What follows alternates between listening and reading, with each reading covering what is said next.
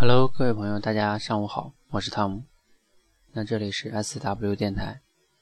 那在昨天晚上和今天，有一个小伙伴哈，他一直都在咨询我一个问题。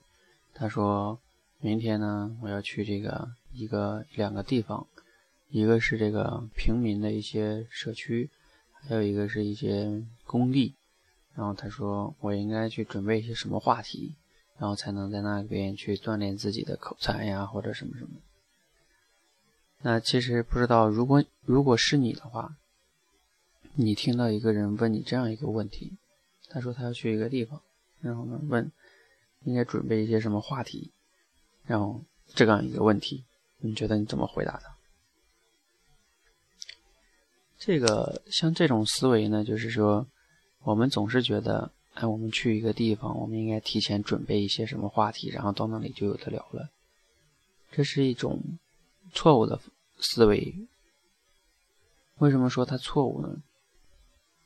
给大家举一个例子，就是说，嗯，比如说，你你去准备了，哎，这五个话题，然后呢，巴拉巴拉的，但是你到那儿了，然后你就在那儿说呀说呀说，你会发现这个是没有什么特别好的效果的。为什么呢？因为没有人愿意，就是。你你准备话题，你会发现你是能把人当成了一个机器一样的逻辑，然后我准备这些，我就跟你聊这些。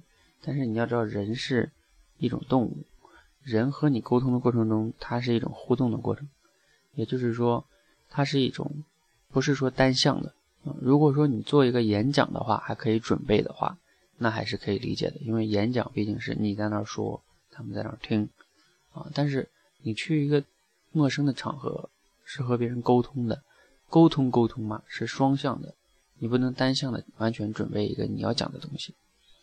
好，那对于这件事情，那我给他的建议是什么呢？就是第一，有的时候我们总是呃叫高估了讲话的重要性，其实比讲话有的时候更重要的是听跟问。也就是说，你到一个场合，比如说是工地吧，你和那些农民工去。啊，问一问他们的每天的工作状态呀，从从哪个地方过来的呀？然后家里边，嗯的一个情况啊，在这工地怎么样啊？累不累啊？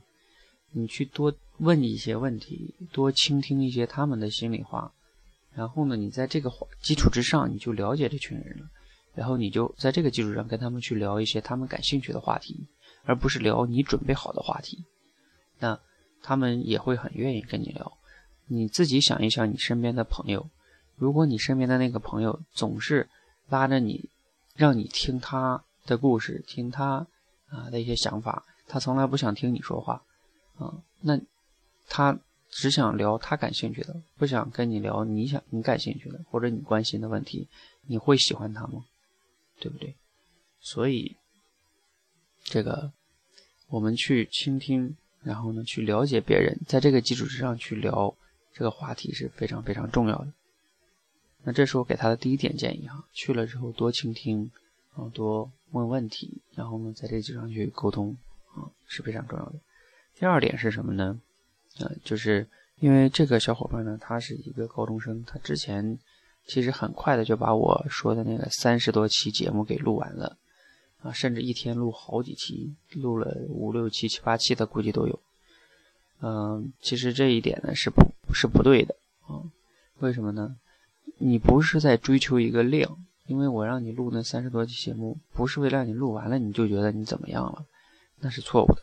其实是一个用这个过程中训练自己，你不能为了完成任务而一样去做一件事情，而是说你你每一期都有认真的去去练，然后你有发现自己的问题，然后再提升改进。那三十期是在提升你自己的表达能力，然后呢？语言的这种逻思维跟嘴的协调性，以及呢，再说深的一点是，你讲一个故事的时候，你能把画面感再现出来，那等等等等，包括你的情感的运用，其实是其实是不简单的。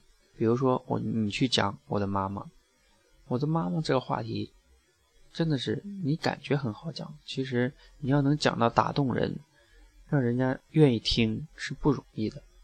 所以不要匆忙的把它给练完了，也就是说，我们总是期望着叫找到一种答案啊，我去一个地方应该怎么怎么样。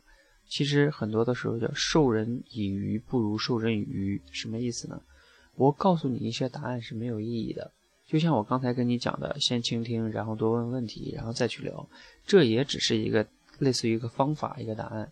你最重要的是要提升你的能力，你的沟通的能力，你的表达的能力，你的问问题的能力，这些都是一个能力。你不能着急，你不能平时都不去练，然后临时去抱佛脚。你要知道，能力这件事情跟我们上学的时候考试是不一样的。考试是可以临时突击的，但是能力这件事情。是突击不了的，是主要要靠你日积月累的训练提升的。好，那今天这个话题呢，就给大家分享到这里哈。呃，总结一下就两点，第一点，嗯，如果你非得要去在一个场合跟别人沟通的时候，记得多倾听，多问问题，多了解对方，然后再去交流。第二，提升能力才是根本。谢谢大家。